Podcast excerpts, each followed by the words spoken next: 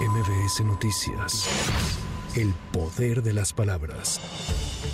La coalición Va por México y miembros de la sociedad civil anunciaron el método para la definición de la candidatura presidencial opositora que consta de tres etapas y el cargo de la persona que será electa el 3 de septiembre es responsable nacional para la construcción del Frente Amplio por México. Escuchamos a Marco Cortés. La figura del Frente Político está en el artículo 41 de la Constitución.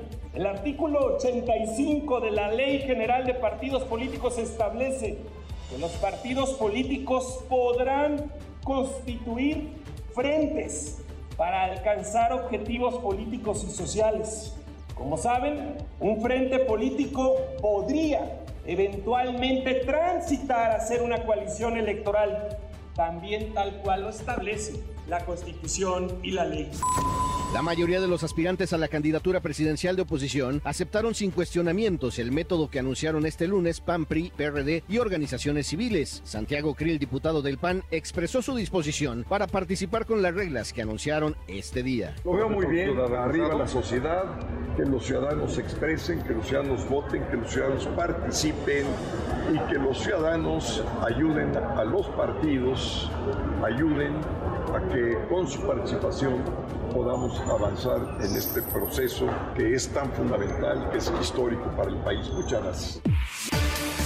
El delito de feminicidio en la Ciudad de México disminuyó 42% de 2021 a 2023, informó la fiscal Ernestina Godoy. Durante la presentación del informe mensual de avances de la alerta por violencia contra las mujeres, la funcionaria destacó que el número de agresores encarcelados aumentó 69% entre 2020 y 2023. Lo primero que quiero informar es que los feminicidios han disminuido en un 42% en la Ciudad de México entre 2021 y 2023.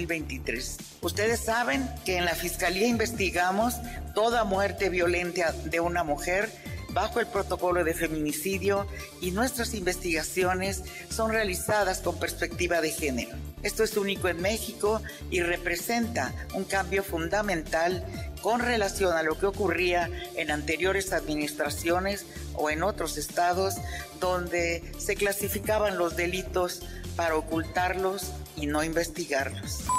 Para MBS Noticias, Javier Bravo. MBS Noticias. El poder de las palabras.